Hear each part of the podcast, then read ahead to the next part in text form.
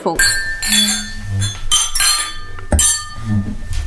Hallo und herzlich willkommen zum Heldenfunk Nummer 66. Äh, Heute mit Rolf Kersten. Hallo Rolf. Hallo. Mit Martin Uhl, Hallo allerseits. Andreas Huber, Hallo zusammen. Marc Baumann, unser Produzent. Ja, hallo. Und ich bin der Moderator Konstantin Gonzales. Und wie ihr gerade gehört habt, haben wir heute Grund zum Anstoßen. Denn äh, heute haben wir als Thema erstmal Alkohol. Ein Thema, was wir uns schon lange vorgenommen haben. Und äh, wir haben sogar einen Grund dazu, mit Alkohol anzustoßen. Nicht, weil wir jetzt gerade die Schnapszahl 66 geknackt haben mit dem Heldenfunk, sondern auch, weil wir äh, knapp nur einem Preis entkommen sind und das aber zu, zumindest mal feiern können. Denn der Heldenfunk hat beim European Podcast Award den Platz 8 in der Kategorie Business bekleidet. Yay! Das haben wir auch nur durch Zufall mitbekommen. Äh, offenbar kriegt man für, die Platz, für Platz 8 oder sowas gar keine äh, Notification oder was auch immer. Aber da meine Frau fleißig einen Marketing-Podcast gelauscht hat, hat sie es mitbekommen. Noch nicht ganz, wir haben noch nicht ganz verstanden, warum wir jetzt in der Kategorie Business gelandet sind. Ähm, das könnte was mit, den, mit dem, ähm, mehr mit der Geschichte zu tun haben, weil der Heldenfunk ja mal als Business-Podcast von Sun angefangen hat. Und was ich auch nicht verstanden habe, es gibt auch gar keine Kategorie Technologie bei diesen European Podcast Awards. Die haben Personality und die haben Business und dann haben sie noch zwei, drei andere Kategorien. Ich glaube Medien oder sowas. Aber Technologie haben sie da nicht. Dabei ist irgendwie die Hälfte der Podcasts, die überhaupt existieren, irgendwie Mac-Podcasts und wir heben uns da positiv von ab, indem wir eher wenig über Macs reden. Wir nutzen es nur. Hm? Wir nutzen es nur. Ja, wir haben zwar eine, na gut, wir haben eine Standardmenge von iPads beim Podcasten auf dem Tisch. Jeder einzelne Heldenfunk ist auf einem Mac aufgenommen worden. Oder Ja, ja, aber wir reden nicht über die neuesten Gerüchte der WWDC und was man da jetzt noch alles ankündigen könnte. Nein, wir oder- sind da. Ja, genau. Auf jeden Fall dachten wir, wir stoßen mal an. Und äh, da haben wir uns natürlich auch kompetente Hilfe besorgt, weil wir natürlich auch auf unseren Platz 8 in der Kategorie Business auch richtig anstoßen wollten. Deswegen haben wir uns einen Alkoholberater ähm, an Bord geholt, nämlich den Martin. Danke, danke. Ähm, Martin, was hast du uns denn mitgebracht? Also hier haben wir jetzt einen Woodford Reserve, welcher unter Kennern wahrscheinlich als der, der beste amerikanische Whisky zählen dürfte. Ist das nicht so ein Oxymoron, so wie Military Intelligence oder Ja, in sowas? dem Falle gibt es halt ein Gute paar kleine. Ausnahmen. Es gibt auch gute amerikanische Whiskys und Okay. in dem Fall zählt der Woodford Reserve da schon dazu. Ich meine, ihr habt ihn ja gerade auf eurer Zunge. Ich war mal auf einer Whisky- und Spirituosenmesse und da ist mir der amerikanische Whisky aufgefallen, dadurch, dass er der einzige Whisky war, wo man für das Probetrinken nicht bezahlen musste. Gut, das hat wieder was mit Das den typischen Mark, Vorurteilen zu so tun. Makers Mark so ist sogar gar nicht so schlecht. Makers Mark ist so eine, nennen wir es mal, mehr bekanntere Marke, Mhm. gerade in Amerika. Da sieht man dann die Flaschen mit dem sehr viel roten Siegellack Mhm. daran herunterlaufen. Das ist, erkennt man die Makers Mark. Mhm. Und der Makers Mark ist auf jeden Fall schon mal ganz, ganz in Ordnung, insbesondere wenn man dann Mischgetränke damit machen möchte. Also ganz gut zum Cocktails machen. genau. Okay. Man kann es schon mal ausprobieren. Aber den Wood Bridge? Woodford Reserve. Woodford Reserve, den sollte man nicht in einen Cocktail versinken, oder? Also, man kann auch aus den besseren Single Malt Whiskys Cocktails machen. Von dem her ist das alles so, wie man es gerne hätte. Das ist eigentlich das, was am meisten zählt. Nicht so, was, was man denkt, das üblich sei. Und genau dieses Denken, was üblich sei, deswegen denken die meisten Leute, oh, es kann ja nur Single Malt, aus- nur aus Schottland gut sein. Und wenn man dann plötzlich mal sieht, dass es über dem Tellerrand plötzlich in, im bayerischen Raum auch Whiskys gibt und die schmecken vielleicht einem auch, dann ist das eine ganz interessante neue Erfahrung. Dann, dann, dann fangen wir mal so ein bisschen bei den Basics an. Es gibt also amerikanische Bourbon Whiskys und dann gibt es schottische Whiskys und die sind ja recht unterschiedlich in der Herstellung. Was ist denn da jetzt der Unterschied? Ja, also es gibt die amerikanischen Whiskys, da gibt es einmal die Bourbons, die sind in der Gegend von Kentucky gemacht worden und die dürfen auch nur, wenn sie aus, der, aus dem Bourbon County stammen, Bourbon genannt werden. Okay. Äh, dort ist es üblich, dass eine Menge Mais, etwas was in Amerika ja auch sehr beliebt und verbreitet ist, mit in der Maische ähm, eingebracht wird, die dann vergoren wird, destilliert wird. Wo ist jetzt Kentucky, so relativ, wenn ich das mal so So richtig schön mittendrin. fragen darf. Da, wo Also- die amerikanische Hühnerproduktion Also genau mittendrin. Flach. Ja, mittendrin und dann würde ich sagen etwas mehr im- Osten. Also mittendrin und dann etwas nach Osten gehen, dann dürfen wir Also Kentucky. nördlich von Texas und westlich von West- New so, York. so ungefähr. Östlich vom Mississippi noch, oder? Ja, genau. Und ähm, Mhm. Kentucky ist eine der großen Gegenden, in der in Amerika Whisky gemacht wird und genauso auch Tennessee. Ah. Ähm, ganz be bekannte Tennessee wäre Jack Daniels. Ah, Jim Beam ist Kentucky, Jack Daniels ist äh, Tennessee Whisky. ah, also doch kein Bourbon, sondern Genau, ein, das Tennessee ist eben kein Tennessee ist Bourbon, nicht Bourbon. ist ein Tennessee Whisky, ja.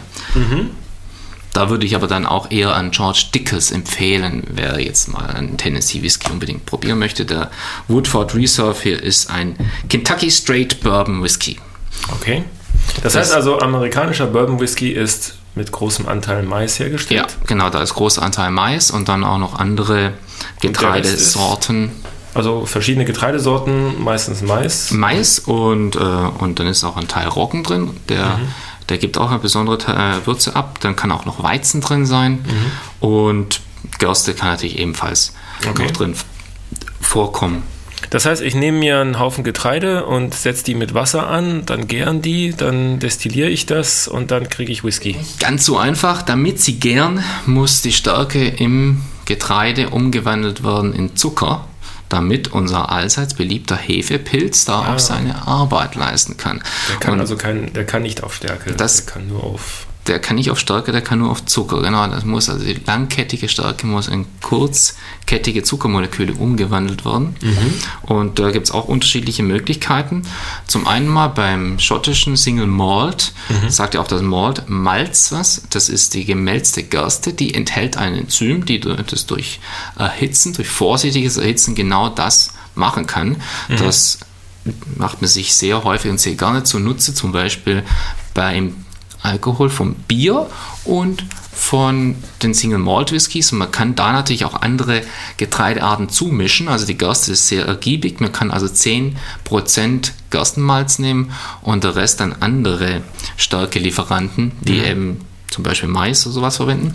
Man kann aber auch andere Helferchen verwenden. Beim amerikanischen Whisky weiß ich, dass man die sogenannte Sour Mash auch verwendet. Also man lässt es dann durch eine Bakterie Sauerteig. genau sauer werden, wie eben im Sauerteig auch.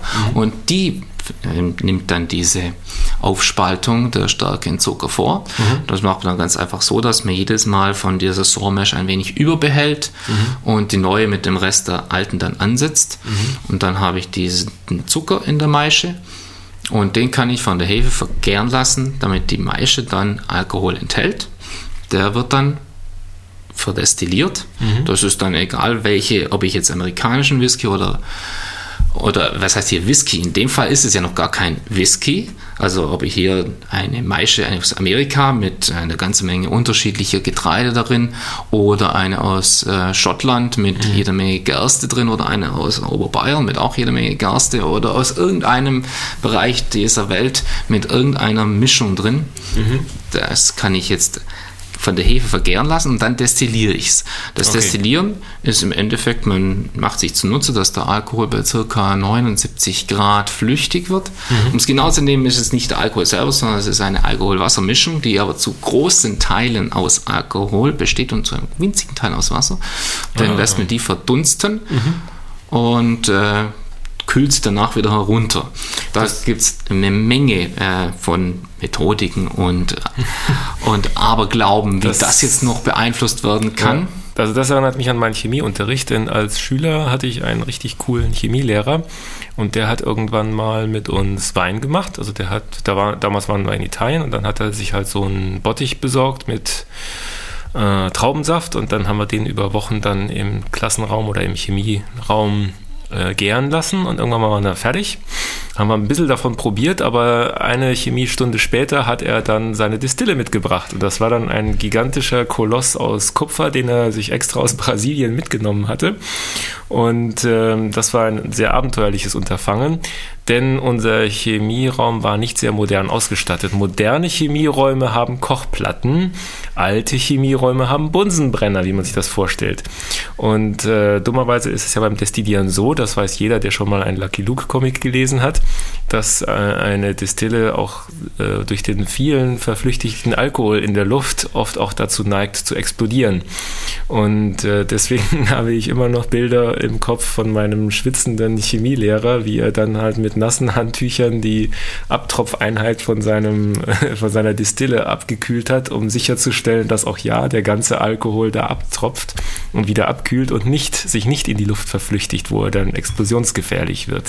Gut, äh, in den modernen Destillationsanlagen wird sowas durch korrekte Dichtung dann verhindert. Mhm. Aber ich habe so als kleine Story mal gehört, dass jemand destilliert hat, dabei vergessen hat, das Kaltwasser aufzudrehen und dann ist eben eine, eine Alkoholladung allein in die Luft gegangen. Mhm. Sie ist zum Glück nicht, nicht verbrannt mhm. und nicht explodiert, aber statt in die Kehle nur mal hat er über die Lunge aufgenommen. Konnte maximal veratmet werden, ja. das ist natürlich schade, weil das, man kann da jetzt hunderte Liter von, von Maische oder vielleicht auch Hektoliter von Maische haben und da gibt es einen winzigen Anteil, kommt da nur an, an Alkohol raus. Das muss man sich vorstellen, das ist ungefähr 5% davon. Ach so, oder noch, so wenig. Oder noch weniger, ja. Also von 100 Litern Maische mhm. kriege ich vielleicht je nach, je nach äh, Korn oder je nach ähm, Frucht, was ich da reinschmeiß, dann drei, vier Liter Alkohol Ach so, tatsächlich ja gut, wenn man einen guten Wein nimmt, wo ja auch das obere Ende der Gärprozesse da ist, dann kommt man auch maximal auf 12 Prozent, 14 Prozent, mhm. wenn es mal richtig gut läuft. Und da ist es eher weniger. Das heißt, man gärt gar nicht, bis die Bakterien tot sind, sondern man gärt, bis die Stärke ja. alle ist. Ja, man gärt im Endeffekt, bis der Zucker alle ist, ja klar. Mhm. Und der ist früher alle, weil das keine süßen Früchte sind, sondern eher. Ja, das geht. Das geht eigentlich schon. Also irgendwann ist der Zucker alle und dann wird mhm. natürlich die Hefe irgendwann verhungern. Ja, ähm, somit wird man jetzt nicht abwarten, dass die zu Ende mhm. geht. Man muss auch aufpassen, ist es irgendwann zu süß, dann wird die Hefe auch nicht mehr alles vergären können. Das ist zum Beispiel der Fall wenn wir jetzt etwas abschweifen beim Süßwein. Mhm. Der Süßwein hat ja noch eine ganze Menge Restzucker, mhm. den die Hefe nicht mehr hat äh, zu Alkohol vergären können, weil sie eben irgendwann nun gut einen Überproduktion Zucker bekommen hat.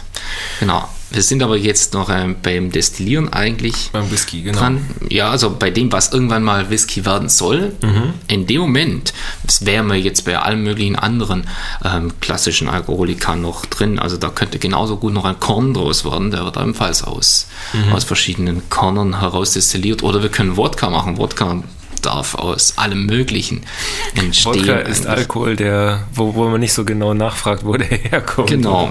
bei, bei Wodka fragen wir besser nicht genau nach. Also ähm, tun wir jetzt das Ganze in eine Destillationsanlage. Mhm. Die kann auch unterschiedlich beschaffen sein. Beim Whisky hat sich herausgestellt, dass wir eine Kupferbrennblase verwenden. Das ist im Endeffekt nichts anderes wie ein großer, großer birnenförmiger Kochtopf. Mhm. Sowas äh, hatte mein Chemielehrer. Mhm. Genau, sowas äh, wie der Chemielehrer dann auch hatte. Also hier nimmt man eine sehr, sehr einfache Anlage. Äh, man macht es da drin warm. Die heißen Alkoholdämpfe steigen auf, tun mhm. eventuell sich nochmal an der Wand niederschlagen, wieder runterlaufen. Und die, die dann ganz oben ankommen, die laufen dann in so einer Destillationswende, werden sie wieder abgekühlt und dann heraus geholt und ähm, klassischen Whisky Mehrfachbrandverfahren haben wir dann einen ersten Rohbrand. Das kommt mhm. dann wieder in so eine äh, Anlage hinein und wird nochmals gebrannt. Oh, okay. Und das, was dabei rauskommt danach, das ist auch total blank und durchsichtig, so wie man das vom Wodka oder sowas kennt. Mhm. Nicht so wie von dem, was wir jetzt hier als Whisky bezeichnen. Also der Martin hält jetzt ein Glas vor sich. Wir haben ja jetzt hier einen Podcast, da wird ja nur gehört. Genau, also gesehen. wir machen Stellt das jetzt also praktisch. ein Glas vor mit einer braunen Flüssigkeit. Jeder geht jetzt an seinen Schrank und holt den besten Whisky raus, den er da hat. Gesundheit und äh, schüttet sich ein Glas ein und dann wird er sehen, dass dieser nicht durchsichtig ist, mhm. sondern leicht braun. Und ist. diese braune Farbe, die kommt, die kann einerseits davon kommen, dass ich es von Hand färbe. Uh, das ist aber böse. Das hört sich böse an, das ist es auch. Und da gibt es wieder Proponenten, die sagen, das macht überhaupt nichts und psychologischer Eindruck und alles. Ähm, Normalerweise kommt diese Färbung dadurch, dass ich diesen new, sogenannten New Make, also das, man darf ihn noch gar nicht als Whisky überhaupt benennen oder gar verkaufen. Den nimmt man dann normalerweise und tut ihn in Fässer abfüllen. Ähm, und die Lagerung in diesen Fässern für mindestens drei Jahre übrigens, so schreibt es das deutsche Ui. Recht vor, es muss drei Jahre drin gelagert werden, die wird dann irgendwann etwas Farbe hineinzaubern. Die Farbe kann mehr oder weniger sein, je nach Fass und Lust und Laune der Natur, die das Fass Holz. gemacht hat. Ähm, dabei geschehen auch nochmal eine ganze Menge Sachen. Ähm, wenn man nämlich schon mal gemerkt hat, wenn man einen Whisky probiert hat und dann vielleicht nochmal einen anderen Whisky, dann schmecken die nicht unbedingt gleich. Da gibt es also eine ganze Menge von Faktoren, die damit hineinkommen. Wir können das jetzt nochmal kurz angehen. Von ganz von Anfang an äh, ist es natürlich so, wo man die Gerste anbaut, ist auch der ewige Boden der Gerste mit Boden drin. ist anders. Dann muss die Gerste ge- nach dem Melzen wird wieder getrocknet. Und dieses Trocknen, das kann entweder mit klassischer Kohle und einem neutralen Rauch erfolgen oder im, im Schottischen wird das gerne gemacht auch, man macht das über Torfrauch. Da ist insbesondere so im schottischen Westen, die Inseln sind da sehr beliebt, die das, die das gerne machen. Insbesondere gibt es die schottische Insel Isla, geschrieben I-S-L-A-Y. Ähm, dort wird, gibt es einen großen Vorrat von diesen Torfen und da wird eigentlich auch fast jeder Whisky auf diese Art hergestellt. Mhm. Die schmecken richtig, als hätte man seine Zunge in brennenden Torf reingetaucht. Ja, genau, das ist also sehr beabsichtigt bei diesen. Und das kommt eben dadurch, dass wir das über Torfrauch abgetrocknet haben, äh, bevor wir es dann schroten und in der Maische wieder in, in Wasser aufweichen, äh, dann die Gerste oder das Enzym in der Gerste wirken lassen und dann die Hefe zu Alkohol werden lassen. Dann der nächste Aspekt ist, wie sieht die Brennblase aus? Die kann also klein und dünn sein oder die kann groß und birnenförmig sein zum Beispiel, so dass ähm, mehr oder weniger Dämpfe ungehindert hindurchgehen können. Ähm, da gibt es eine riesige Wissenschaft dran. Teilweise sagt die Legende, dass wenn man eine neue Brennblase bekommen hat, dann nimmt man die genauen Dallen der alten Brennblase, übernähe man. Das kann man glauben oder nicht. Ich lasse es mal jedem selber über. Und dann macht das das äh, verwendete Holz der Fässer macht natürlich auch eine ganze Menge aus Oh ja. und die Strategie, diese Fässer im Warenhaus dann zu lagern, weil äh, das hat unterschiedliche Zonen und da ist es auch unterschiedlich warm drin. Ganz abgesehen davon, es riecht es da drin super toll. Also ich kann jedem empfehlen, in so ein Fasslagerhaus mal reinzugehen. Er wird dann nicht mehr rausgehen wollen, weil es wirklich wahnsinnig ist. Und in diesen Fässern geschieht mehrere Sachen. Also es ist nicht nur so, dass dort einfach der Whisky aus dem Holz was herauslöst. Das geschieht natürlich auch. Ich meine, wir haben Alkohol, wir haben ein starkes Lösemittel. Das Ganze wird sehr hochprozentig da eingefüllt. Also zwischen 70 und 80 Prozent ist es in den Fässern drin. Sogenannte Fassstärke. Genau, sogenannte Fassstärke, richtig. Und da löst der Alkohol aus dem Fasswasser raus. Andererseits, die Fässer sind behandelt, also es ist nicht nur so, dass da einfach die Fassdauben da drin sind, sondern die sind einmal durch Anbrennen, sind die noch ähm, heiß gemacht worden. Und dann werden sie nochmal kurz richtig durchgebrannt, sodass eine Kohleschicht innen dran sich gebildet hat. Diese Kohleschicht ag agiert wie ein Aktivkohlefilter, was wir aus vielen anderen Sachen Ah. kennen. Und dieser Aktivkohlefilter, der filtert aus, dem, aus diesem New Make dann ungewünschte Bestandteile auch heraus. Wer mal die Chance hatte, so ein New Make zu pro probieren, der wird dann auch spüren, was das heißt, weil der schmeckt nämlich wirklich widerlich. also extrem metallisch und eigentlich nicht so, wie man, wie man das von einem Whisky gewöhnt ist. Wow. Und ähm, dann kann man natürlich auch entscheiden, wie lange lagere ich in so einem Fass. Wann ist das Fass überhaupt so, dass ich es abfüllen möchte? Da gibt es also einen Master Blender in den Brennereien. Der darf da dann durchrennen. Der muss jedes Fass genau kennen, genau gestreichelt haben und genau meistens verrochen haben, weil bei der Menge von Fässern, wenn der probieren würde, dann wäre das für ihn sehr, sehr schön. Aber der Tag wäre auch nicht besonders lang. Ja. Er könnte sich nicht über jedes der tausend Fässer einen klaren Gedanken mehr machen. Und der muss dann irgendwann entscheiden, welches Fass ist jetzt reif abgefüllt zu werden. Das heißt, es gibt Fässer, die würden gar nicht mehr gewinnen, wenn ich sie jetzt äh, weitere zehn Jahre lagern lasse. Also muss ich sie vielleicht mit zwölf Jahren schon abfüllen. Mhm. Und andere Fässer kann man sagen, nach zwölf Jahren sind die noch nicht so weit, da mache ich besser einen 20-Jährigen draus. Wow. Und da habe ich gehört, gibt es Unterschiede zwischen den USA und Schottland, ähm, wie die Fässer vorbehandelt werden dürfen. Also bei USA ist auf jeden Fall so, die amerikanische Holzindustrie, die hat einen ganz tollen Coup gelandet. Die hat nämlich der Staat vorgemacht, dass amerikanischer Whisky ausschließlich aus frisch befüllten Holzfässern verkauft werden darf. Also ist Eine es so, dass äh, ein amerikanischer Whisky wird immer in frische Holzfässer gefüllt, wo mhm circa vier bis sechs Jahre drin lagert. Mhm. Danach sind diese Holzfässer natürlich noch super gut ja, und könnten problemlos weiter befüllt werden, was sie aber nicht dürfen. Mhm. Also verkauft man sie. Und wohin verkauft man sie? Nach Schottland. Ah. Und dort werden die Fässer dann zweit befüllt. Und eventuell werden sie da vorher nochmals auseinandergenommen in eine neue Größe um gebaut. Umgedengelt. Genau, also das, äh, das Fassmachen ist ja ein, ein Kunst. Kunsthandwerk, muss man mhm. schon fast sagen. Und da kann man das dann richtig umdengeln, kann man sie nochmal neu dann die Daumen nochmal behandeln, ebenfalls mit diesem Toasten und Ausbrennen, was wir vorhin schon erwähnt haben. Und dann kommt ein weiterer Whisky hinein. Das hat einen Vorteil. Der erste, die erste Füllung hat aus dem Fass bereits so die scharfen Holzbestandteile mhm. schon herausgewaschen.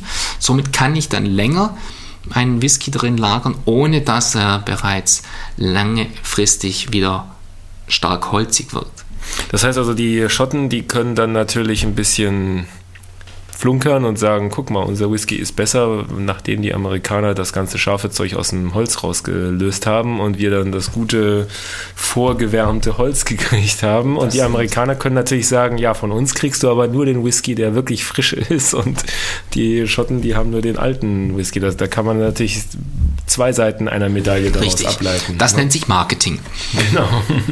Genau, was man noch zusätzlich machen kann, ist, ähm, nachdem geschichtlich haben die Schotten auch Fässer anderer Bauart zu sich hinbekommen. Die waren nämlich auch super Fans von den spanischen Weinen, mhm. diese spanischen Süß- und ähm, wie soll man sagen, aufgespritteten Weine, de, das, was wir gemeinhin als Sherry kennen, mhm. was ja von Vino de Jerez herkommt. Mhm. Nur die die Engländer, die können ja ein spanisches Wort wie Jerez nicht aussprechen, also wird da Sherry draus. Und das heißt, in, in Schottland lagen dann jede Menge Sherryfässer rum, die mhm. von den Schotten bereits voller Enthusiasmus leer getrunken wurden. Und äh, war der Gedanke nahe, hey, da füllen wir doch auch mal Whisky rein und schauen, was da rauskommt. Und das ist das, was man unter Sherryfass Finishing so kennt. Mhm. Äh, ein Whisky, der da rauskommt, der sieht meistens noch viel dunkler aus. Mhm. Und der bekommt ein paar ganz neue Noten.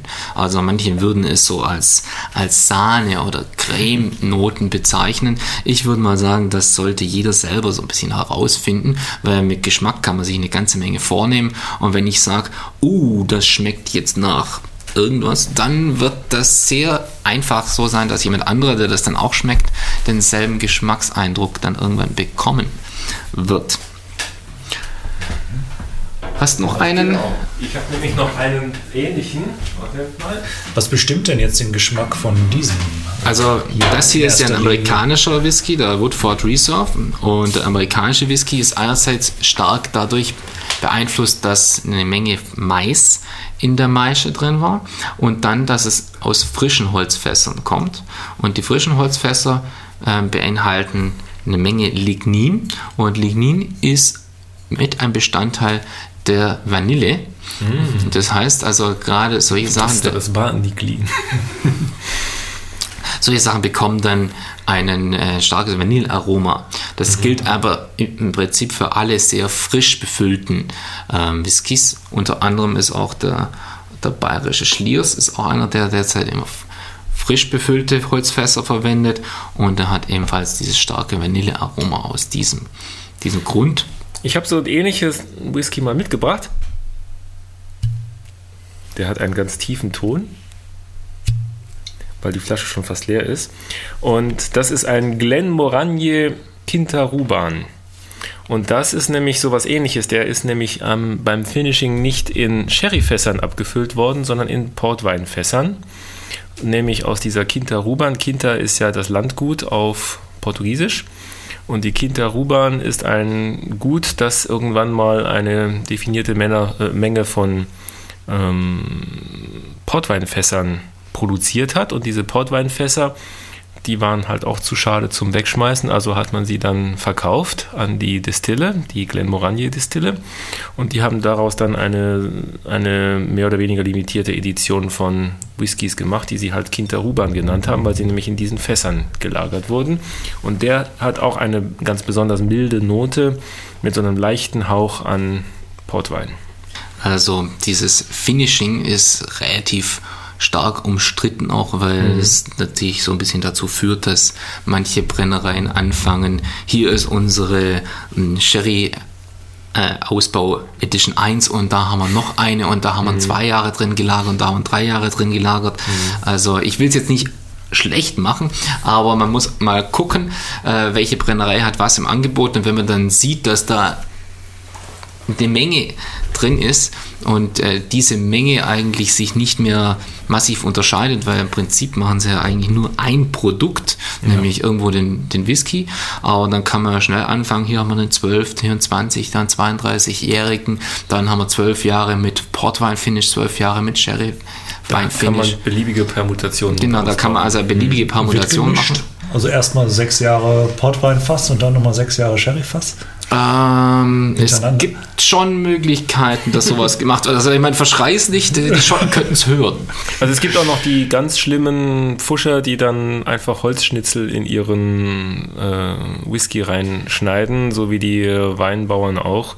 Aber das sind, glaube ich, auch Marken, die man nicht unbedingt hier erwähnen muss, die dann wahrscheinlich eher beim Discounter landen. Ja, also es ist ganz klar, dass solche Dinge ausprobiert wurden. Mhm. Es hat sich aber herausgestellt, dass ähm, das Lagern des Whiskys in einem Stahltank mit ein paar Holzschnipseln nicht zum gewünschten Ergebnis führt. Und genauso hat sich auch herausgestellt, dass die Brennblase muss aus Kupfer sein. Jegliches andere Material hat auch zu einem nicht gewünschten Ergebnis geführt. Ah. Und hat das was damit zu tun, dass der Kupfer irgendwie Katalysator ist? Oder Wahrscheinlich. ist das irgendwas mit Bakterien abtöten? Na, die werden sowieso abgetötet, aber. Das ist sauber gemacht werden sie sowieso. Sie sind natürlich jetzt nicht super heiß, wenn man so sagt. Also über 100 Grad waren sie auf jeden Fall nicht gehen, sondern man mhm. nimmt natürlich die Temperaturen. Das weiß ich auch nicht. Und ich würde fast sagen, das ist schon ein sehr, sehr komplexes Thema und das wissen die teilweise auch nicht. Aber was schmeckt und was nicht schmeckt, das wissen sie. Und genau. wenn man es nicht anders und billiger hinbekommen hat, dann wird man das auch nicht machen. Also die Sache mit den Holzschnipseln, die kenne ich mehr vom, vom ja. barrikisierten Wein. Ah. Dort funktioniert das nämlich wesentlich besser. Aber Holzschnipsel reichen nicht aus, um den Whisky zu filtern. Dafür brauchen wir noch einen ja. wesentlich höheren Anteil und dann kriegen wir nur die, die Holzfässer hin. Die Holzfässer sind übrigens nicht so billig und so ein Holzfass, das hält ungefähr in einer ähm, in einem Aufwasch sagen wir ungefähr 30 Jahre. Das heißt, also nach 30 Jahren ist es ausgelaugt. Dann kann man, wenn man mhm. möchte, es noch einmal aufarbeiten und dann irgendwann ist es auch mal ja. verbraucht. Also man kann das auch relativ lange halten, braucht natürlich jede Menge Lagerraum. Ja, da ähm, kann ich natürlich jedem nur empfehlen, mal so eine Whisky-Messe zu besuchen oder zumindest mal so eine, so eine Spirituosenmesse zu besuchen. Das hat nämlich den Vorteil, dass man da auf einen Schlag gleich verschiedene Sachen ausprobieren kann, um dann so seinen eigenen Geschmack zu finden. Ich war jetzt schon zwei oder dreimal auf so einer Messe und dann komme ich dann halt mit sowas Lustigem zurück wie dem Glen Moranje, dem Kind der Ruban, der sehr, sehr lecker ist. Ähm, und man kann dabei auch so ein bisschen erfahren, was es da für verschiedene Noten gibt. Dann hat man so die, die komischsten Geschmackseindrücke von Vanille über Portwein, über Kirsche, über ähm, wir kamen vorhin auf Uhu, ohne jetzt deinen Whisky nahe treten zu wollen, aber Uhu natürlich im positiven Sinne. ähm, und ähm, lasst euch also überraschen, besucht mal so eine Whisky-Messe und äh, wer weiß, womit ihr nach Hause kommt. Ich bin nämlich nach so einer Messe mal mit einer Rumflasche nach Hause gekommen. Das hatten wir ja in dem anderen Heldenfunk schon besprochen. Und ähm, da wir schon bei abgehangenen und lange gereiften und ähm, gut ähm, ingenierten Produkten sind, ähm, kommen wir jetzt zum Thema OpenOffice. Denn OpenOffice ist ja jetzt auch so ein abgehangenes Produkt. Wie lange gibt es eigentlich schon Star Office? Star Division? 20 Jahre. Also Sun hat Star Division gekauft, das war so 1999 oder 2000. 99, 2000 und glaube ich mit der Version 4.2 99 war das, so. ne? Und es gab ja vorher schon eine DOS-Version und so, also 20 Jahre mindestens. Ich kann mich an Starreiter aus 1990 noch ja. erinnern. Also das ist schon ein richtig abgehangenes Produkt, was es mit einem sehr guten Whisky schon aufnehmen kann. Und das äh, hat jetzt, ähm, das wurde dann ja irgendwann mal von Oracle freigegeben und äh, nach der Freigabe dann der Apache Foundation übergeben. Und die Apache Foundation hat es unter seine Fittiche genommen und vorher hat sich aber auch schon LibreOffice aus dem OpenOffice-Projekt herausgetrennt und äh, munter weiterentwickelt. Und jetzt haben wir die Wahl der Qual oder die Qual der Wahl zwischen OpenOffice und LibreOffice, denn Viele glaubten dann schon OpenOffice äh, für tot. Die sagten dann, ja, wer bei der Apache Foundation ist, das ist ja das Altersheim der Open Source Projekte, da kommt ja nie was bei raus. Aber siehe da, vor wenigen Tagen oder Wochen gab es dann tatsächlich ein offizielles Release von OpenOffice aus der Apache Foundation. Aber mittlerweile hat sich ja LibreOffice weiterentwickelt und die haben ja richtig äh, sportliche Zyklen, wie alle paar Wochen mal ein alle- neues Release Alle so. paar ne? Wochen kommt was Neues. Die Anzahl der Committer ist wohl auch hochgegangen. Also das wird getrieben von den großen Linux-Distributoren. Also ich Genau. glaube, ein Drittel von LibreOffice Committer sind von Red Hat, das andere Drittel ist von Novell und der Rest ist halt. Äh, Also die haben sich da richtig drauf Quellen. gestürzt und da weitergemacht, was ich auch gut finde. Ich habe ja neulich meiner Frau geholfen, selbstständig zu werden, habe also für sie eigentlich nur ein paar Vorlagen für Briefe und Rechnungen machen wollen und dann stieß ich natürlich auf ein Tutorial, wie man gleich seine ganze Kundendatenbank mit LibreOffice machen kann und aus der Kundendatenbank heraus automatisch Rechnungen mit automatischer Rechnungsnummer generieren kann und da war ich dann wieder hin und weg und habe dann gleich alles durchprobieren müssen. Ist dann, auch- ist dann Zufallszahlengenerator in der Rechnungsnummer mit dabei? Das habe ich nämlich fast überlegt, weil wenn man nämlich so frisch anfängt mit Freiberuflertum, ist es irgendwie peinlich, wenn man seinen Kunden die Kundennummer 0 gibt zuordnet. Es gibt, oder es gibt die 1. Geschichte, dass der Chef, dass der Chef von der Rossmann Drogeriekette immer gelegentlich Schlecker-Filialen besucht hat, einmal morgens und einmal abends. Okay. Und dann geguckt hat äh, auf jeweils seinen beiden, seinen beiden äh, Rechnungen, wie Mhm. die Nummer da oben war und da die Differenz von waren die Anzahl der Kunden an dem Tag in der Filiale. dann wüsste er genau, welche doomed war und welche nicht. Also, Ah, das ist natürlich eine fiese. Ja, vielleicht muss ich da äh, tatsächlich mal so Zufallszahlen für die Kundennummern einführen und dann checken, ob die schon vergeben wurden oder so. Ne? Es macht wahrscheinlich mehr Eindruck, wenn man Kunde Nummer 1553727 ist oder sowas ne? Und nicht die Rechnung Nummer 001 von 2012 kriegt oder so. Ne? der Google Plus Handle würde sich auch eignen. Oder ein Hash von der Warennummer oder sowas. Google Plus Handle ist, glaube ich, schon ausreichend komplex. Vorne die zweistellige Kundennummer, dahinter drei Zufallsziffern. Ja, genau. Kann man alles machen. Das Problem ist bei der Rechnungsnummer, die muss ja laut Finanzamt tatsächlich fortlaufend sein. Also die Ja. Sache mit zwei Rechnungen überprüfen und äh, die Differenz davon anschauen, ja.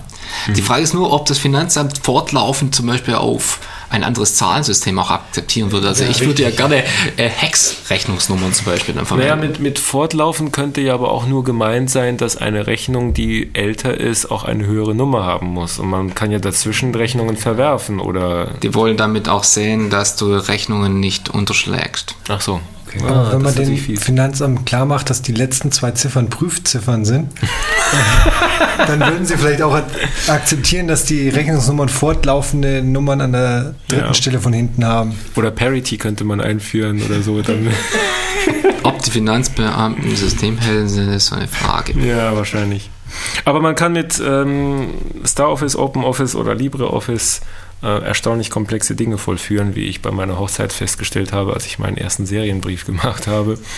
Und ähm, das hat mich dann auch sehr, sehr begeistert. Und an dieser Stelle viele Grüße von der Jana Kupfer, die ähm, langjährige Heldenfunk-Mitarbeiterin, die hat mir nämlich neulich auch wieder vorgeschwärmt, dass bei ihr nur äh, OpenOffice auf den Tisch kommt oder auf den Laptop kommt, denn nur mit diesem Tool kann sie alle verschiedenen 120 Varianten von Komma separierten Tabellen importieren, die aus verschiedenen Tools so generiert wurden. Und mit Excel hätte sie damit immer ihre Probleme gehabt. Ja, und im Vorgespräch, da hattet ihr alle möglichen Alternativen zu OpenOffice. Du hattest, glaube ich, was, Marc.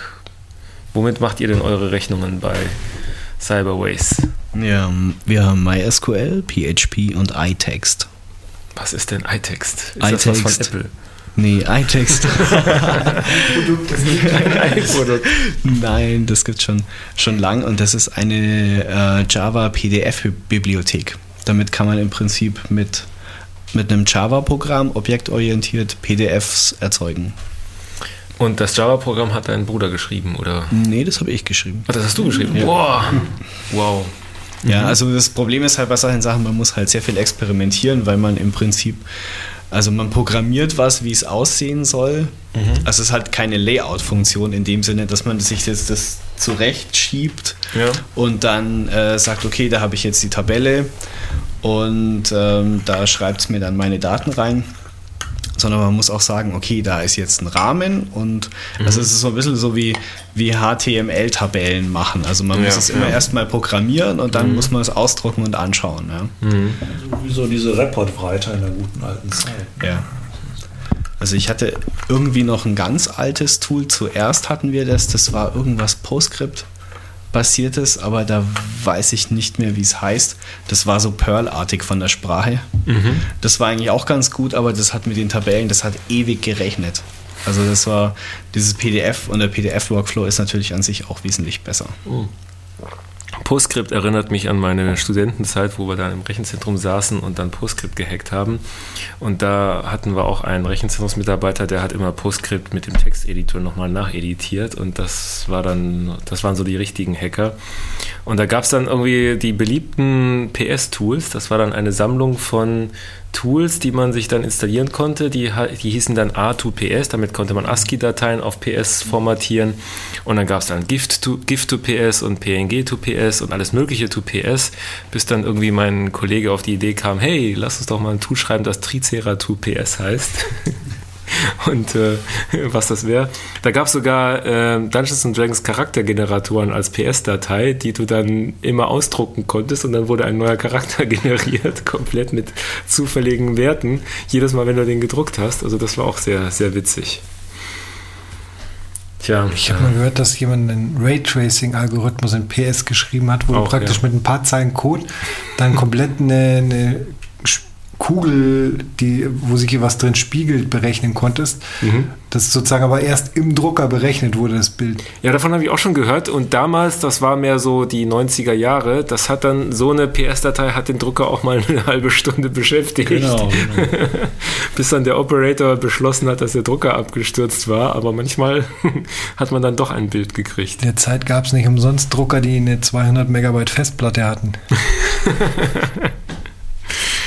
Gut, also wir freuen uns, dass OpenOffice wieder aus den Toten auferstanden ist und ähm, sich sichtbar verjüngt hat. Und ähm, jetzt haben wir tatsächlich eine richtige healthy Competition. Wir ja, jetzt haben wir es mit zwei äh, komplett freien Office-Paketen zu tun.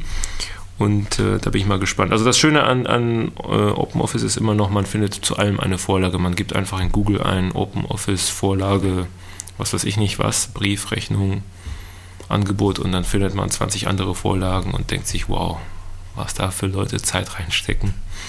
Das ist ja cool. Und an der Stelle machen wir jetzt mal einen kurzen Werbeblock. Wir bedanken uns sehr herzlich bei dem Udo Sütterlin und der hat uns nämlich 20 Euro gespendet. Und deswegen widmen wir diese Folge jetzt dem Udo Sütterlin. Das machen wir jetzt ab fortan so, wer sich dazu entschließt, dem Heldenfunk ähm, was zu spenden, egal was, ihr könnt uns natürlich einen Kasten Whisky schicken oder ihr könnt uns natürlich äh, iPads schicken oder, Ein leeres Whisky-Fass. oder ein leeres Whiskyfass, damit wir dann unseren eigenen Brand da drin Da füllen wir dann selber ab. ein abfüllen können. Dann schicken wir euch nach drei Jahren dann unseren eigenen Heldenfunk-Whisky, Heldenwhisky, Heldenbrand zurück. Also wer uns so viel Geld spendet, der hat natürlich eine spezielle Widmung in der Folge verdient. Ähm, wir freuen uns natürlich auch jedes Mal über Feedback. Wir freuen uns Feedback per E-Mail oder ihr schreibt uns euer Feedback auf einen 20-Euro-Schein und dann werden wir diesen Feedback auch sehr zu würdigen wissen. Ja, oder auf das Fass gleich drauf. Ne? Ja Oder auf das Platz. iPad. Wir akzeptieren auch elektronisches Feedback auf iPads und so. Und ähm, Oder, kommen And oder Android-Devices. oder Android-Devices. Ja. Wenn es sein muss. Wir sind ja nicht biased hier. Ähm, und dann kommen wir zu den Fundstücken. Der Andreas hat jetzt ja voll den Vogel abgeschossen mit dem Fundstück des Tages. Was hast du denn eigentlich gefunden?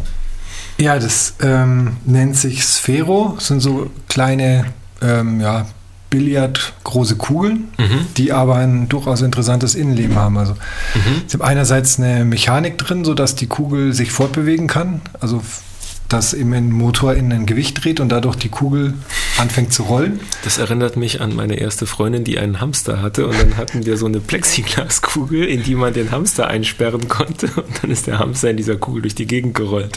Muss man sich das so vorstellen? Ungefähr Die so, Kugel ja. beschlug dann von innen mit der Zeit.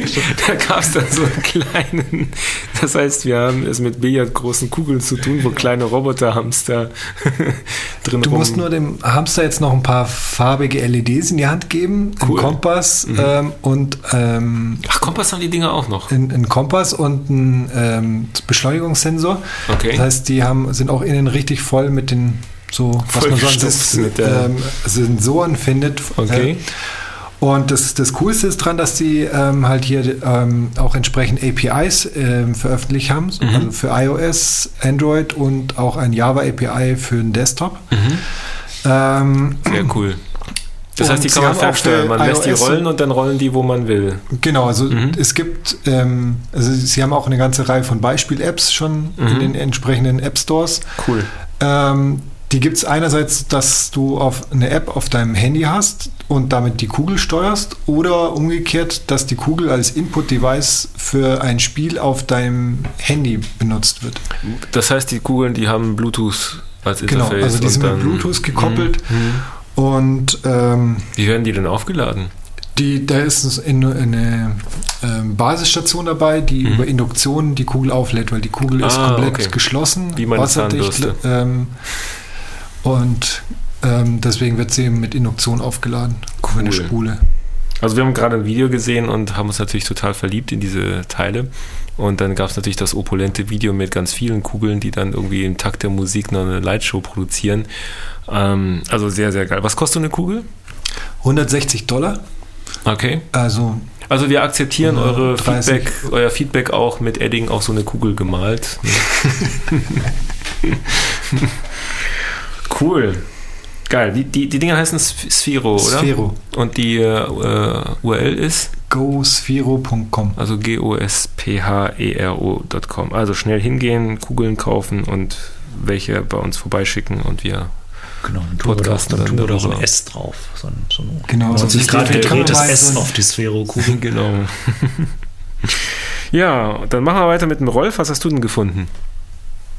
Ja, ich habe wahrscheinlich das, das Video gefunden, wo sich die Sphero-Erfinder von, äh, von, äh, motiv von motivieren ließen. Und zwar gibt es ein ganz süßes Video, schon älter, von, von John Cleese über Kreativität ganz allgemein. Also wo kommt Der John wo, Cleese. Der John Cleese, der now to something completely different, John Jetzt Cleese. müssen wir natürlich den jungen Heldenfunkhörern erklären, wer John Cleese ist. Ja, der hat also die Silly Walks erfunden, die wir jetzt aber in so einem Podcast auch schlecht vormachen können. Und die jungen Hörer werden John Cleese vielleicht noch aus Ein Fisch namens Wanda kennen. Da war er dieser Ah. etwas ältere äh, Genau. Archibald. hm, Der mit der der. Rechtsanwalt jedenfalls. War der nicht auch bei Monty Python dabei? Und ganz früher bei Monty Python, aber dafür muss man ja Der schon mit so der Frau von Tony Curtis als Freundin. In rumgemacht namens. Wanda, ja, genau, genau. Der da mit der Frau, ne, mit der Tochter, nicht mit der Frau, mit der Tochter von so. Tony Curtis rumgemacht hat. Ich dachte auch schon, der Tony Curtis. Die ganz Frau von Tony Curtis ist ja Christine Kaufmann und eine, so. das ist dann die Mutter von Jamie Lee Curtis. Aber wir schweifen ab. Richtig. Also auf jeden Fall, der gibt es ein ganz tolles Video Ein über bekannter Komiker. Also ein bekannter, sehr, sehr englischer Komiker. Da gibt es ein Video mit, mit schwedischen. Untertiteln oder vermutlich sind die schwedisch, diese Untertitel. Und es gibt jede Menge Witze über die verschiedensten Arten, eine äh, Glühlampe einzuschrauben und was das mit Kreativität zu tun hat. Also hört es euch einfach Sehr an. geil. Es ist lustig und wer weiß, was da rauskommt. Vielleicht äh, erfindet ihr dann Genau. äh, quadratische Spheros demnächst. Wer also beim Schreiben eines Blogposts einen kreativen Blog erfährt, der sollte sich den John Cleese Vortrag kurz angucken und dann hat er gleich wieder viele Ideen. Der wichtigste Punkt ist halt immer sozusagen zwischendurch so aus der Bilanzgrenze rausspringen und wie schafft man das am besten mit Humor, zum Beispiel indem man Witze über Glühlampen erzählt. wie viele Systemhelden braucht man, um eine Glühlampe einzuschrauben? Die, Antwort, die beste Antwort darauf schickt Ja. ihr dann an kontakt.systemhelden.com und dann schicken wir euch, ich glaube, eine Flasche können wir uns nicht leisten, aber wir denken uns einen tollen Preis aus. Ja, dann kommen wir zu Marc. Marc, was hast du denn als Fundstück gefunden? Ein tiefes Kratzen im Bart, im nicht vorhandenen. Drei Tage. ich habe eigentlich nichts. Wir müssen dein, das Mikrofon an dich dran halten. Wir haben nämlich zu wenig Mikrofone. Wenn ihr Feedback schicken wollt, schickt uns Mi Mikrofone. Also wir vor der Sendung, also ihr, ihr müsst euch, immer- ihr, ihr wisst ja nicht, wie es bei uns vor der Sendung ist. Wir müssen ja mal so, so Making-ofs mal produzieren, weil normalerweise sitzen wir nämlich vor der Sendung am Tisch und essen irgendwas. Dabei gibt es eine gigantische Unterhaltung, wo jeder drauf losplappert und dann jeder noch eine Idee hat. Aber sobald dann der Marc dann auf den Rekord-Button in seinem Tool klickt, ist plötzlich Stille angesagt und dann hangeln wir uns durch das Programm.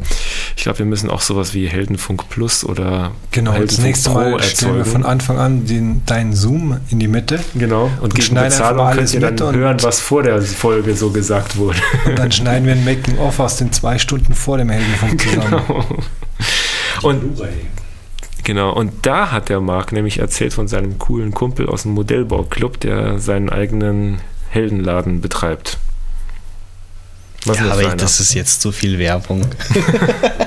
Na, dann erzähl halt ohne den Namen zu nennen, weil ich finde das eigentlich cool, was der macht. Ja, also der, der ist bei uns im Modellbau-Club Mitglied und Ihr müsst dazu wissen, der Marc ist kein Modellbauer, sondern der Marc, der fliegt Hubschrauber, Modellhubschrauber. So der Traum eines jeden jungen Systemhelden, bevor er dann plötzlich. Die echte, nur mit einem Rotor statt mit vier an jeder Ecke, die so instabil Also so sind, richtig hubsch, so, so TC-Hubschrauber-mäßig in, in TC klein. den jüngeren Hörern auch erklären. Wenn John Cleese TC Also Ja. Hubschrauber halt. Ja gut, also halt die Hubschrauber, die im Prinzip mit einem Hauptrotor und einem Heckrotor arbeiten.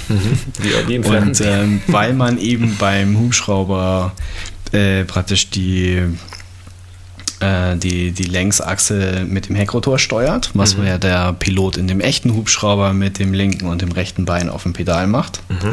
Und was, ähm, ich sag mal, im Modellbereich sehr schwierig ist, weil man im Prinzip, es ist ja alles viel kleiner als beim echten Hubschrauber, das heißt, es passiert alles viel schneller. Und durch die Lastwechselreaktionen, äh, die es eben halt gibt, durch bestimmte Flugphasen, ähm, braucht man halt viel von diesem Ausgleich. Das heißt, man muss es eigentlich einer Automatik überlassen. Ja? Und da Okay. gibt es eben halt Es gibt so dann- automatische kleine Roboterfüßchen, die dann im Hubschrauber. Genau, das kann man sagen. Und das Ganze ist dann ein Kreisel oder halt ähm, ein Gyro. Ja. Das ist ein, also so ein kleiner mechanischer, sich schnell drehender Kreisel und weil er Ja, träge das ist. war es früher. Okay. Ja, aber heute ist das alles komplett elektronisch mit Sensoren. Wie funktioniert Äh, das? also Gyrosensor? Piezo- Achso, Sensoren. Piezo-Sensoren. Mhm. Ja. Und ähm, was man jetzt gemacht hat, also im Prinzip, man steuert ja mit, einem, mit dem Knüppel seitlich die Heckrotor-Auslenkung. Ja. Und ähm, was man jetzt gemacht hat, ist, äh, man, man schaltet diesen ähm, äh, Gyro dazwischen, zwischen dem Ausgang des Empfängers und dem Heckrotor-Servo. Und das heißt also, äh, der Gyro kann die Bewegung vom Hubschrauber identifizieren, die durch praktisch andere Bewegungen kommt. Wind zum Äh, Beispiel. Wind oder eben halt Motorleistung, also vom Hauptrotor. Ach ja, richtig, äh, da ist ja noch sehr viel Wucht genau, mit und, im Spiel. Mhm. Und der, der Gyro weiß aber auch, dass der Hubschrauber sich sozusagen um die eigene Achse dreht, aber dass der Pilot das gar nicht wollte, weil kein Mhm, Impuls von dem Empfängerausgang kommt. okay. Und der kann dann eben diese Drehung entsprechend gegenregeln. kompensieren. Das heißt also, Genau. wenn man das geschickt macht, dann kann man den Hubschrauber in der Luft parken und der Gyro sorgt dafür, dass er stehen bleibt, egal ob ein kleiner Windzug kommt oder. Ja, aber das geht halt einfach um die, um die Drehung, um die Hochachse Ja, im Prinzip. ja, ja. Mhm. Genau. Und was man jetzt gemacht hat, ist, ähm, weil eben viele kleine Hubschrauber unterwegs sind, äh, wo sich solche Sachen, also wie Wind oder so, auch zum Beispiel von vorne oder so negativ aufs Fliegen auswirken, Mhm. dass man ähm, diese Systeme so entwickelt, dass sie im Prinzip auf alle Achsen wirken. Cool.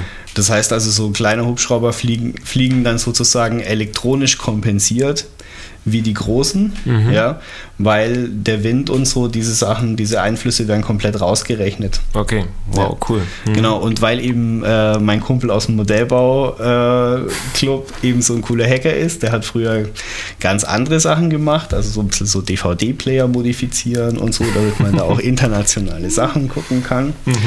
Der hat eben ähm, eins dieser Systeme entwickelt und Mhm. äh, das funktioniert also ganz gut. Ja. Das könnte doch eigentlich wieder in Mode kommen. Ich meine, früher hat man die DVD-Player modifiziert, damit man dann die DVDs aus den USA gucken kann. Das ist jetzt nicht mehr nötig, weil jetzt hat man wieder ein gutes Angebot in Deutschland und braucht das nicht so richtig. Aber das kommt ja jetzt demnächst wieder in Mode, weil ja angekündigt wurde, dass es wieder diese neuen FBI nicht wegklickbaren äh, Bildschirme kommen, die dann immer darauf hinweisen, dass man ja nicht diese DVD kopieren darf. Das heißt, jetzt ist wieder ein Ansporn da, DVD-Player zu modifizieren, dass man dann auch diese Dinge doch noch wegklicken kann, oder?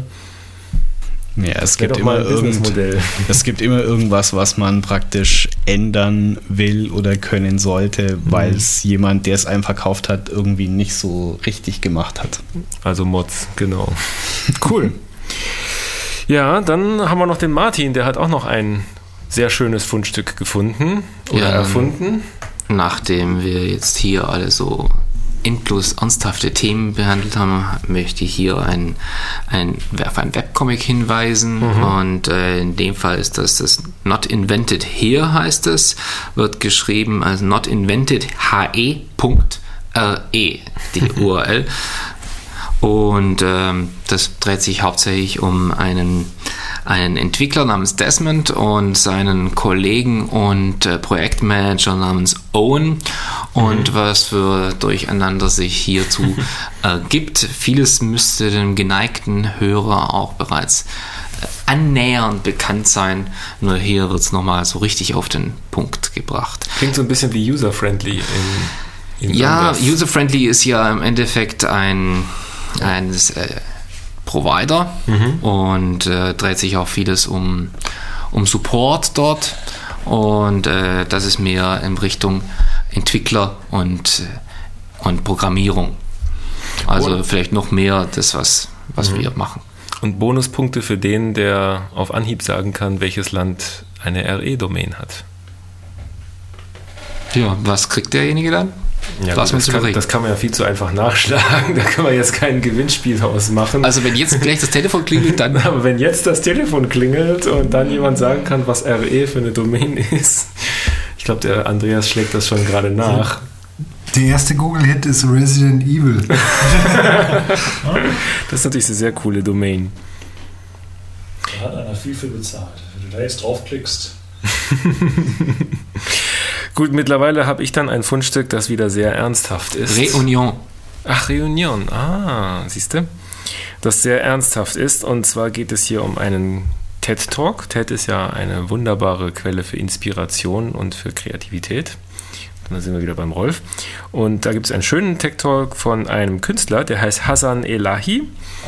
Und der gute Hassan ist als Künstler immer durch die Gegend gejettet, um dort irgendwie seine Werke vorzustellen, bis ihn irgendwann mal nach der Landung das FBI mal mitgenommen hat.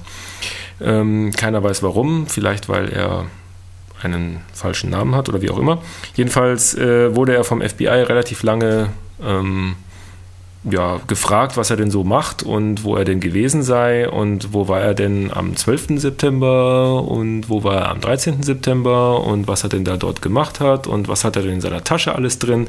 Und nachdem er das FBI mit ihm fertig war, gab es dann diese klassische Szene, die man eigentlich auch nur so aus dem Film kennt, wo dann der FBI-Mann ihm so eine Visitenkarte in die Hand drückt und wenn irgendwas ist, dann soll er doch mal dort anrufen. Und ähm, der Hassan hat das dann auch getan, nämlich kurz bevor er dann das das nächste Mal wohin fliegen musste, um dann irgendwie kurz zu machen, hat er dann kurz vorher beim FBI-Mann angerufen und gesagt, hallo, ähm, ich bin der und der, den ihr damals äh, so abgehört habt und äh, ich fliege jetzt dorthin. Ich wollte nur vorher Bescheid sagen, damit ihr da Bescheid wisst. Ne? Und das hat er sich dann zur Gewohnheit gemacht und irgendwann fiel ihm halt auf, dass das ja eigentlich lästig ist, immer wieder dem FBI sagen zu müssen, wo er hingeht. Deswegen hat er eine Webseite aufgemacht und in dieser Webseite hat er dann sehr genau dokumentiert, wann er denn wo genau hingegangen ist und auch seinen Kalender dort publiziert, damit er es das nächste Mal leichter hat und damit das FBI es leichter hat, ihn zu befragen, wenn er das nächste Mal landet. Und mit der Zeit ist er dann auf die Idee gekommen, auch sein Essen zu fotografieren, was er in den Flugzeugen so serviert kriegt und auch die Klos zu fotografieren, wo er nach dem Essen hingeht und die Flughafengänge ähm, zu fotografieren, wo er lang geht, wenn er so fliegt. Und äh, mit der Zeit ist so seine Webseite ziemlich stark gewachsen und das zeigt er dann halt in diesem TED Talk, was er denn da alles für Daten über sich gesammelt hat für das FBI, damit das FBI immer genau weiß, was er tut. Und das ist sehr, sehr, sehr, sehr lustig und auch sehr, sehr nett erzählt. Und zum Schluss gibt er uns dann auch ein bisschen Einblick in seine Statistiken, wer denn alles auf seiner Webseite gewesen ist, inklusive aller Three-Letter-Agencies, die man sich so vorstellen kann. Und das ist eigentlich ein sehr schönes Beispiel für Post-Privacy für mich. So, so, so sehe ich eigentlich auch Post-Privacy. Denn ähm, auch, auch wenn ich hier die Pointe vorwegnehme, ist es eigentlich schon offensichtlich, er hat das FBI mit seinen Aktionen mit so vielen Daten sprichwörtlich zugemüllt, dass das FBI jetzt genauso schlau ist wie vorher und eigentlich gar nichts über den guten Menschen weiß. Ähm, die haben halt Millionen von Fotos von Klos und von Flugzeugessen und von leeren Gängen auf Flughäfen, dass sie trotzdem nicht sagen können, was er eigentlich für ein Mensch ist. Und das ist so seine Message an die Leute da draußen, die Angst vor ihren Privacy ähm, Problemen haben, dass man eigentlich durch diese gigantischen Datenmengen, die jeder von uns produziert über Twitter, Facebook und so weiter, sich auch genauso gut in eine richtig schöne Anonymität flüchten kann und dass das eigentlich gar nicht mal so schlecht ist. Und sehr schöner TED Talk, sehr witzig und ähm, eigentlich eine sehr schöne Retourkutsche an die Überwachungsgesellschaft von heute. Seid, seid ihr eigentlich irgendwie schon bei diesen ganzen sozialen Netzwerken so dabei, so Foursquare. Pinterest. Pinterest ist jetzt das neue, der neue heiße Scheiß, genau. Path. Also Google Pinterest habe ich noch. Ja. alt. Diaspora. Plus, das wird doch demnächst Diaspora, ja genau. Also Google Plus wird doch demnächst an die Apache Foundation übergeben, oder? Und Diaspora ist ein geiler, geiler Science-Fiction-Roman von Craig Egan. Der ist sehr zu empfehlen. Mhm. Genau, also an dieser Stelle kommt dann normalerweise so die Ecke, wo wir dann die Schlussworte sprechen. Also schickt uns euer Feedback an kontakt.systemhelden.com und ihr findet alle Shownotes genau, auf systemhelden.com. Sollen wir mit den Systemhelden auf Google Plus umziehen? Oh, bestimmt. Aber nicht, bevor wir nicht vorher noch eine Pinterest-Gruppe gegründet haben und, äh, und auf Diaspora natürlich. Oh ja. Und vielleicht sollten wir unsere Shownotes als LibreOffice-Dokument erstmal zusammenschreiben und gleichzeitig noch als OpenOffice-Dokument exportieren und und in, und in, in PostScript konvertieren. in PostScript konvertieren, ausdrucken, einscannen mit, ähm, wie heißt dieses Tool, mit dem man Fotos verschönern kann? Mit äh, Instagram. Instagram, genau, mit Instagram dann fotografieren und dann auf Pinterest veröffentlichen. Das wäre doch mal ja. ein Projekt wo wir jetzt hier schon von, von TC und John Cleese geredet haben, so wäre dieses 70s Polaroid-Design von Instagram durchaus angemessen. Das stimmt, genau. Gut, dann freuen wir uns auf euer Feedback als Instagram fotografiertes, auf PostScript ausgedrucktes und mit ähm, Pinterest veröffentlichtem Comic. Und bis zum nächsten Mal. Tschüss. Tschüss. Tschüss. 幸福